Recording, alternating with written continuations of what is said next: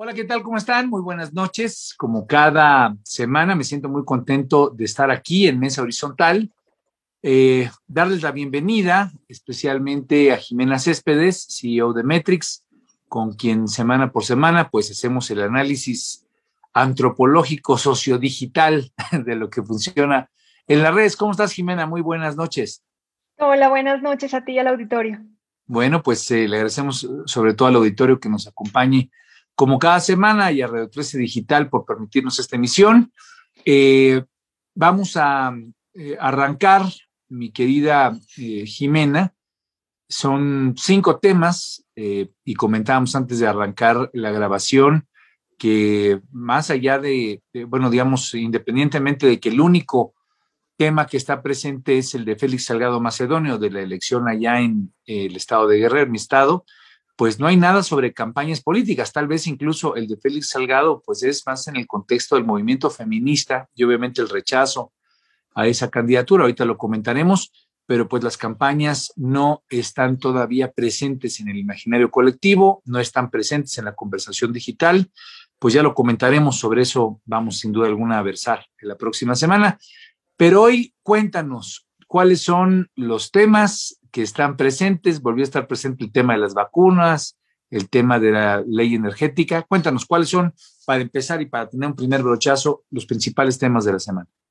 Claro que sí, parece que nos congelamos en el tiempo. Así como el año pasado, los tres primeros meses de lo que hablamos fue de COVID, ahora nos congelamos y llevamos tres meses hablando de vacunas. Como que, como que cambió la conversación y salvo que el presidente dé el banderazo de salida a las elecciones en general, yo creo que ese va a ser el tema que vamos a tener durante los próximos tres meses. Pero digamos que eh, la ley energética sigue dando de qué hablar, en este caso por el tema de los amparos y la mención del presidente de que pues los jueces no podían amparar, pues no podían seguir con los amparos, de ahí la supuesta norma que quieren sacar para evitar amparos en el Congreso y adicionalmente, obviamente que yo creo que fue lo que más escosor causó, fue la, mm, el, mensaje del presidente de que si no era a través de ley, pues cambiaría la constitución en el tema de energía. Entonces, digamos que este tema va a seguir dándonos de qué hablar. Obviamente el de vacunación, digamos que en la medida en la que crezcan los lugares en los cuales comienzan a vacunar a la gente, más obviamente la cobertura que está haciendo los medios sobre el tema, pues nos sigue dando de qué hablar. Lo que tú comentabas de Félix Salgado Macedonio, eh, más que todo porque sí, sí quedó como candidato, entonces eso dio mucho de qué hablar durante esos días y ya hubo más bien como dos escándalos, que fue el del supuesto préstamo que le hicieron a Epigmenio Ibarra y obviamente las teorías de conspiración que salen a partir de eso y el enemigo común del presidente que es Felipe Calderón. Hubo un tema adicional en el tema eléctrico que pasó el viernes de la semana pasada, que aunque pasó más desapercibido que otros, que otros casos, que fue la relacionada con el presidente con las empresas que supuestamente se ampararon y que, y que tienen subsidios en temas de ley eléctrica, como el tema de Walmart, Kimberly, eh, Oxos, bueno, los Oxos a través de FEMSA y Bimbo. Bueno, pues eh, nos quedamos, si quieres, para detallar un poco más este último, eh, que como bien lo dices, eh, pareciera que todo el mes, eh, obviamente lo que va de marzo, pero desde que arrancó febrero, pues se nos ha quedado congelado en el tiempo, eh, digamos, se nos han quedado congelados en el tiempo los temas, ¿no? La vacunación ya se volvió el tema cotidiano, continuo, pero este de la ley energética, de la ley de generación de energía eléctrica, pues me parece que es uno que también estará ahí presente no solamente por los antecedentes que tenemos, no solamente por la dimensión del asunto, el impacto económico que significa el cambio de modelo, en fin, sino porque, pues ya, como habíamos anticipado aquí en Mesa Horizontal, todo, eh, todo, todo indica, sin duda alguna, que se va a ir esto hacia el Poder Judicial. Así lo dijimos desde que se presentó la ley preferente, una ley pues que según muchos analistas es inconstitucional. Ahí están los amparos ahora, señalando que pues el marco regulatorio eh, recientemente aprobado por la Cámara de Diputados y por el Senado, pues es violatorio a lo que establece la Constitución. Y así lo estableció ya eh, este juez Juan Pablo Gómez, que fue señalado, criticado por parte del presidente López Obrador en la mañanera. El presidente le echó el caballazo incluso pidiéndole al Poder Judicial que lo investigue, que lo revise, que lo analice a fondo. Pero pues hay que entender, y aquí Metrix nos ha dado información muy puntual, que esa es la posición que ha tenido el Poder Judicial, no es una posición de un juez en lo particular. Esa fue la posición que tuvo el Poder Judicial a través de la Suprema Corte de Justicia, arrancando el mes de febrero, precisamente en la dictaminación que sobre este particular hizo la Suprema Corte de Justicia. Recordemos que fue unánime la votación en favor de la competencia y en contra, pues, de este principio de seguridad energética que es el que hoy impulsa el gobierno. Entonces, pues, eh, me parece que las voces que eh, crecen ah, y que estuvieron presentes desde el mes de febrero es, pues, que podría incluso el actual gobierno estar consciente de que no le va a alcanzar para rebasar el tema en la Suprema Corte, que más bien está pues ejerciendo un músculo mediático de propaganda para solidificar eh, su visión en la materia energética frente a su, a su clientela, frente a sus votantes, frente a sus seguidores, pero que seguramente por la nueva relación, especialmente con Joe Biden, con una nueva administración de Estados Unidos, pues esa visión de regresar a una condición mucho más de monopolio, más de presencia de la Comisión Federal de Electricidad, pues no le alcanzará y se quedará a costa en el imaginario colectivo para, como lo piensa el actual gobierno, pues de que haya sido el Poder Judicial quien no haya permitido que prosperara esta ley. Pero cuéntanos más sobre cómo estuvo la conversación en este tema, por favor, Jiménez. Mira, ah, em, digamos que hay varias cosas que, que, vimos esta semana a diferencia de las anteriores. La primera es, la opinión pública ya, ya está consciente del tema. O sea, aunque, aunque digamos que anteriormente era un tema como etéreo, o sea, la ley de energía de la industria eléctrica como que no era algo que la gente entendiera muy bien a qué se referían ni por qué se habían hecho amparos y por qué la había declarado inconstitucional la Corte Suprema de Justicia en febrero y por qué la volvieron a mandar. O sea, digamos que esos, esos pedazos no eran muy claros hasta que llegaron los apagones. O sea, digamos que el hecho hay tres cosas que la gente le comienza a pegar. Uno, el tema de los apagones. Y si vas a ver en las conversaciones semanales, ya hay por lo menos una conversación por algún lugar de algún estado o alguna colonia que se queda sin luz. Entonces, eso ya le, afecta directamente a la opinión pública y entonces ya lo, que hacen, lo primero que hacen es que le echan la culpa al gobierno, independientemente de la ley o no. La segunda, los aumentos, los aumentos en gas, gasolina, y energía eléctrica, digamos que eso también le pega al bolsillo y la gente se vuelve muchísimo más consciente de esos temas y comienza a buscar. ¿Por qué la gente comienza a entender por qué es lo que pasa con la ley de la industria eléctrica? Porque comienza a buscar en su, en su computadora o en su celular por qué sube la luz, por qué sube el gas, y entonces ahí se comienzan a encontrar, obviamente, la historia que ya comienzan a contar los líderes de opinión, los medios, columnistas y la opinión pública especializada relacionado con este tema. La tercera es que el presidente pues, nos lo recuerda todos los días, nos lo recuerda por, primero, primero porque mandó la ley y dice que no tiene que cambiar ninguna coma, digamos que ahí empezó. Después de eso, por el hecho del, del, amparo, y entonces le pone nombre y apellido a alguien que era completamente desconocido. O sea, les juro que ya va a haber tumba del, del juez y todo mundo se va a acordar que fue el que se le ocurrió hacer el amparo de la ley eléctrica. O sea, le dieron toda la, la posición que no tenía anteriormente. Y, y, y, para algunos como un héroe, te interrumpiría, para algunos como un héroe al final del día, ¿no? Sí, exactamente. Y los jueces, digamos que el Poder Judicial que anteriormente no era muy, o sea, primero, los jueces no tenían una buena posición. O sea, pensemos que los jueces y los, eh, y los empresarios en general, antes de la pandemia y antes de este gobierno, tenían muy mala, muy mala vista. O sea, como que eran los que, los que tenían el dinero y los que imponían las normas. Y ahorita está pasando lo contrario. Son los empresarios los que dan el trabajo y mantienen el, pues el, el Estado como tal y los jueces son los únicos que se están oponiendo a cualquier tema relacionado con el gobierno federal o con cualquier eh, decisión arbitraria, como les comienzan a llamar ahora las decisiones relacionadas con el gobierno. Entonces, esas dos cosas han ido cambiando dentro de, dentro de la conversación. Entonces, digamos que por esos tres temas, o sea, por eso ha hecho que lo que haya aumentado dentro del volumen de la conversación, aunque no tenga en la misma penetración que tendría un medio o un columnista. O sea, si lo hablas tú es mucho más posible que alguien lo oiga a que lo hable una persona de a pie, pero la opinión pública ha aumentado el volumen de la conversación en ese tema que anteriormente no se metía. Y esto que ha hecho que sea muchísimo más negativa hacia el gobierno y hacia el presidente de lo que había sido al comienzo del año.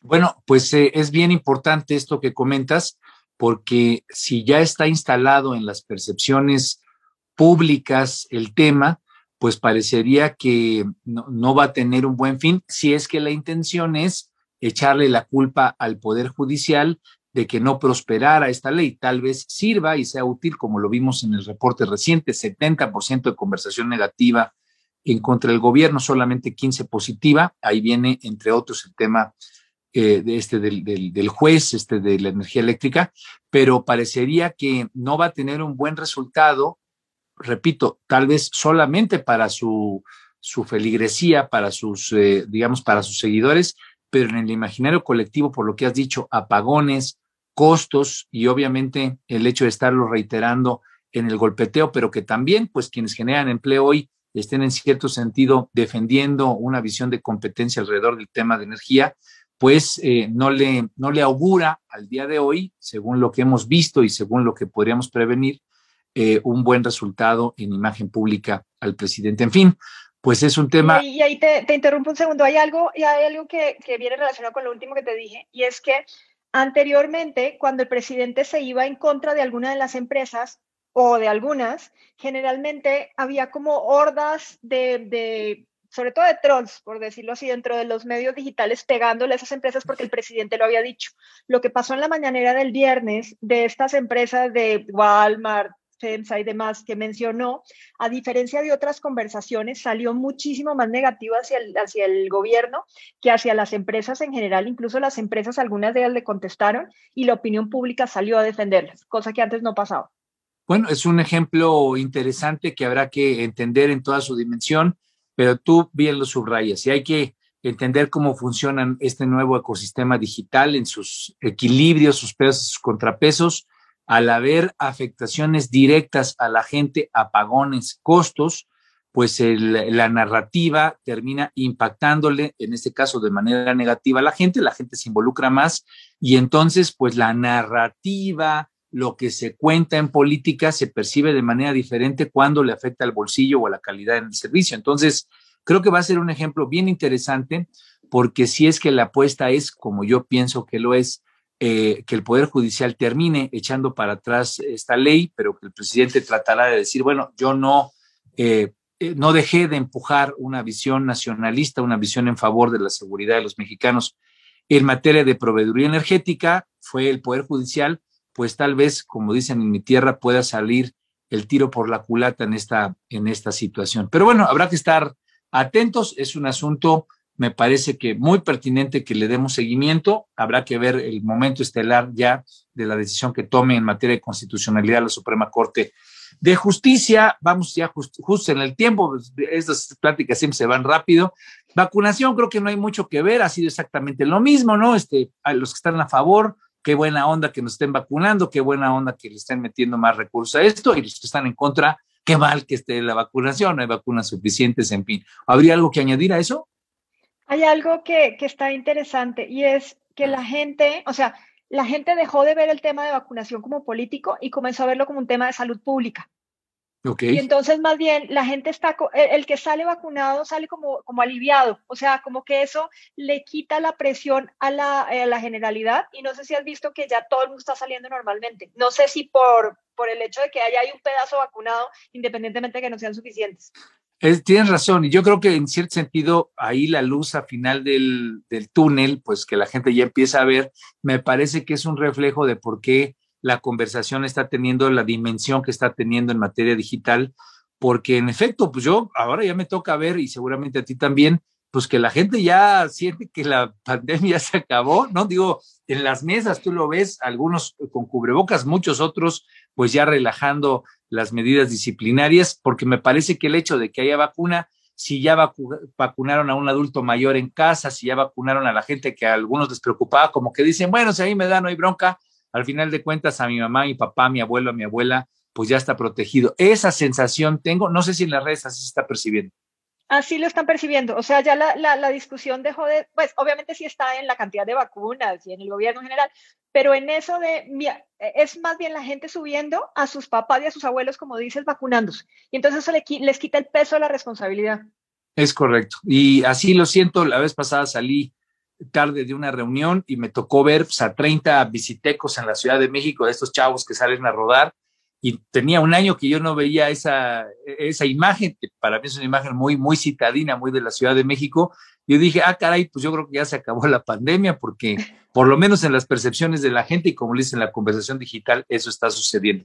Eh, sirve esto para decir que no hay que bajar la guardia, ¿no? Y a todo nuestro auditorio decirle, hay que seguir con las medidas de prevención, porque pues la pandemia sigue y sigue desafortunadamente causando pues decesos y obviamente eh, eh, situaciones complejas en, las familias mexicanas.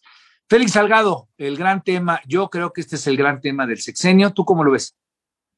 A ver, em, justo leí hace muy poco cómo se hace un movimiento y en realidad un movimiento se hace a través de la posibilidad, o sea, tienes, tienes unos hábitos arraigados, la única forma de cambiarlos es a través de cambiar ese tema de hábitos y los cambian Em, generalmente porque se, mete un nuevo ritual dentro de, dentro de la conversación. ¿Qué ha pasado dentro del tema de las mujeres? Digamos que estábamos habituadas a que la conversación fuera relacionada con feminicidios, muertes y demás, y digamos que estaba dentro del consciente colectivo.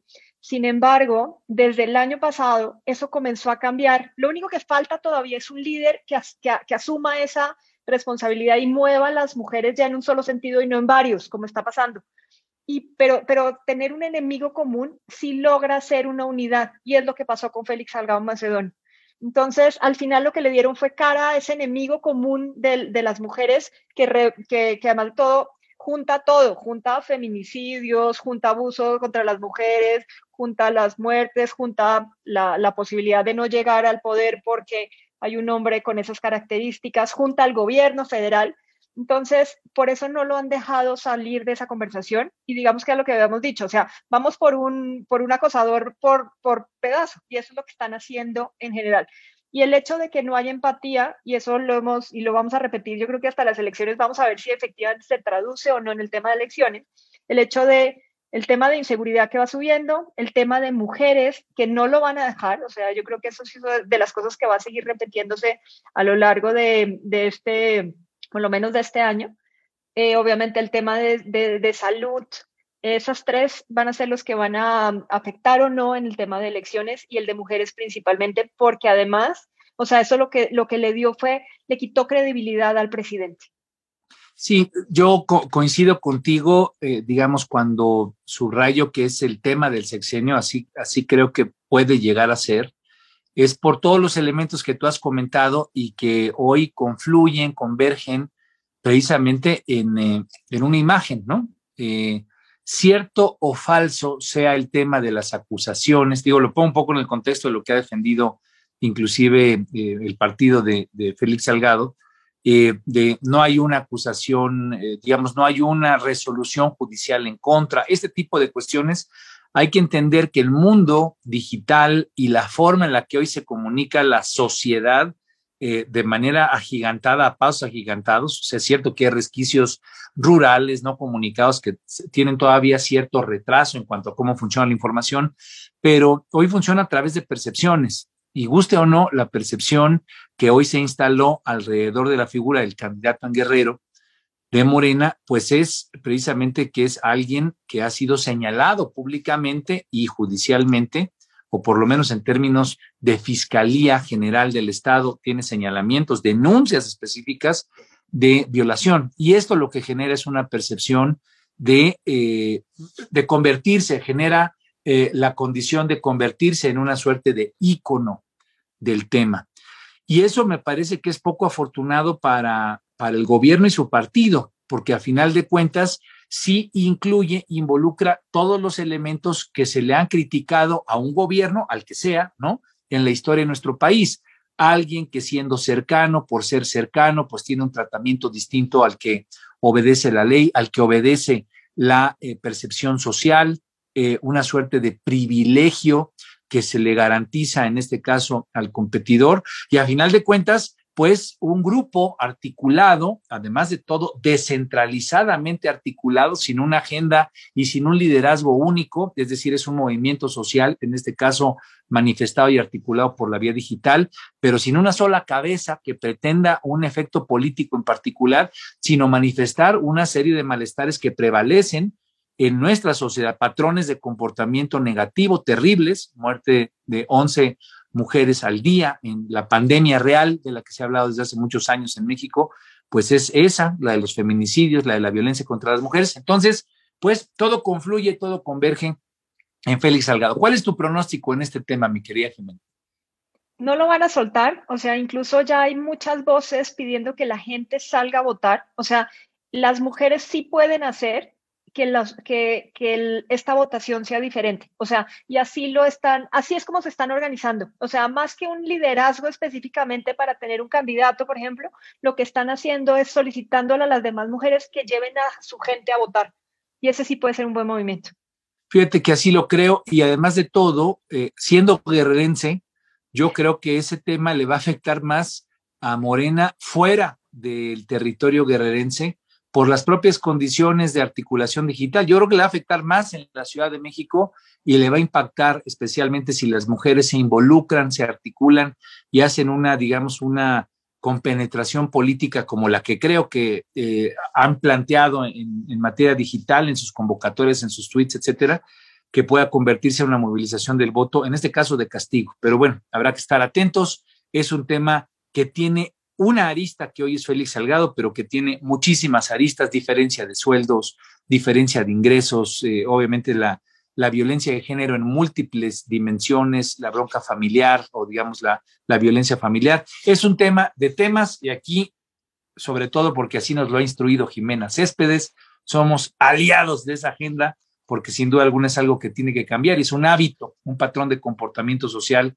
que estoy convencido que cambiará si todos nos sumamos, nos, unimos y que nuestros hijos y nuestras hijas tendrán un mundo distinto si nos ponemos las pilas para denunciar y articularnos y tener nuevos patrones de vida en esta materia. En fin, eh, Epigmenio Ibarra, creo que esa es una noticia muy relevante. Eh, yo escribí sobre eso ayer en Excelsior, pero cuéntanos, ¿cómo estuvo esa discusión digital?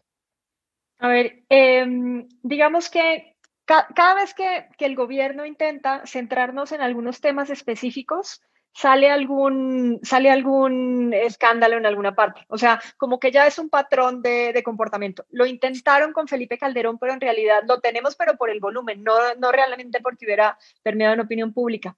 Pero ¿qué pasa con, o sea, pero cada vez que hay alguien cercano al presidente que la gente conoce y que sale un escándalo, eso sí entra dentro de la opinión pública. ¿Por qué la gente conoce a Pigmenio Ibarra? Porque ha sido el único periodista que lo ha entrevistado dentro del Palacio Nacional. Y esa, y esa entrevista incluso fue, o sea, como un tema televisivo, o sea, literal, como novela. O sea, todos nos lo presentaron, todos lo vimos, o sea, vimos la iluminación, vimos el... Tuvo varios segmentos, ¿no? Primera etapa, segunda etapa, tercera. Claro. Entonces, es bueno Pigmenio para hacer narrativa, hay que reconocerlo. Pues dicen que, que, gracias a él todos conocemos la Casa Blanca, entonces hay que agradecerle e, e, esa oportunidad. Entonces, precisamente lo que pasó fue que la gente lo relaciona con el presidente de la República. Y entonces eh, comenzaron a salir los tweets de Pigmenio en donde decía que no iba a recibir nada del gobierno. Obviamente, las declaraciones del presidente antes de, de, de ser presidente, las declaraciones de otros diciendo que pues aquí no iba, o sea, no hay símbolos, este aquí termina siendo un símbolo de corrupción. Y entonces cuando termina viendo, o por lo menos suena un símbolo de corrupción, cuando termina siendo eso, le pega directamente al presidente, sobre todo que es un círculo cercano. Y eso fue lo que pasó con Epigmenio Barra. Bueno, pues eh, y fíjate que un asunto que también hay que destacar, me parece que en el contexto integral de la figura de Pigmenio Ibarra, hay quienes lo ubican como el creador de la narrativa de este sexenio, como el, no solamente como el creador, como el articulador de esa narrativa, incluso como el jefe del, eh, digamos, del ejército digital que acompaña gente de carne y hueso, no son, no se trata de voz ni de máquina, sino gente que está articulada y que recibe, digamos, una comanda, por así decirlo, esto es lo que los especialistas ven de cómo se comportan las redes sociales, recibe una comanda de, de Epigmenio Ibarra y de ahí viene eh, desde cómo se va a traducir el mensaje de la mañanera, cómo va a aterrizar en los noticieros digitales que hoy abundan, precisamente muchos de ellos apoyando la narrativa del presidente López Obrador y especialmente cómo se articulan las hordas, ya sea de defensa o de linchamiento eh, que tienen pues muchas veces eh, los distintos temas que aquí analizamos, ¿no? O sea,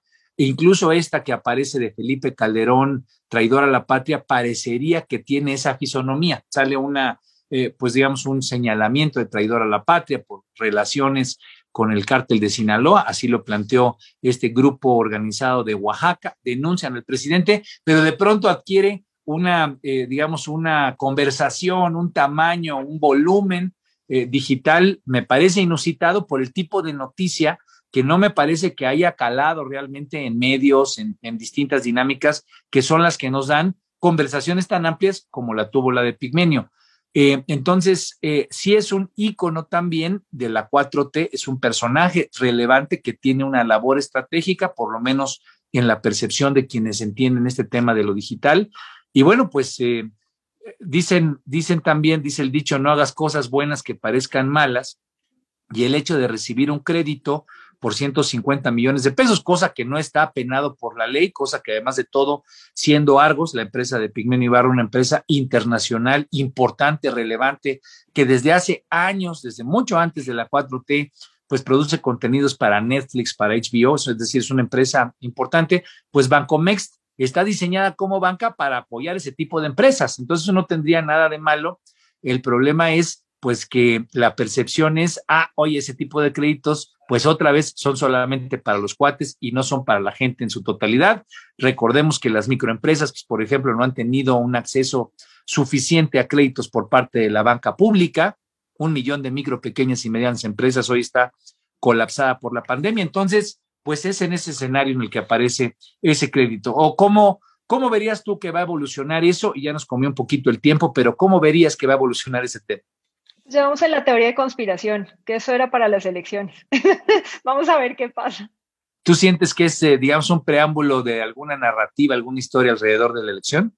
Sí, puede ser. O sea, ya comienza a verse así como algunos, algunos mensajes, sobre todo te lo están diciendo mucho a través de, de, redes privadas, o sea, de grupos de Facebook, o sea, en donde ponen la noticia y abajo comienza, y ahí es, es, lo más interesante, cuando comienzas a leer como las teorías de conspiración y entonces cuando vas viendo la repetitiva, entonces, al final, digamos que la masa es mucho más inteligente que el más inteligente de sus individuos. Entonces uno dice, si, si, si ríos, o sea, si piedras, ¿cómo es el cuento?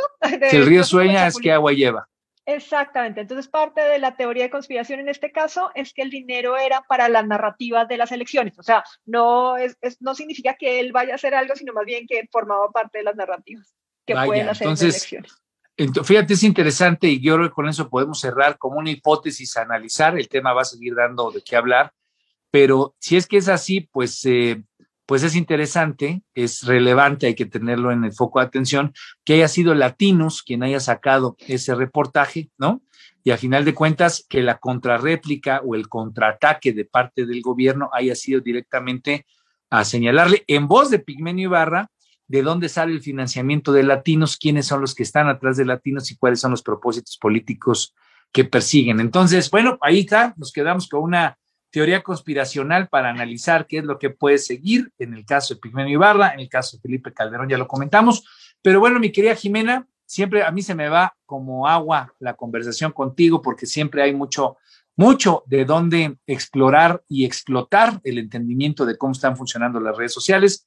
Yo te agradezco mucho y obviamente le agradecemos a Metrix esta información que nos permite estar en Mesa Horizontal. Buenas noches a todos y mil gracias.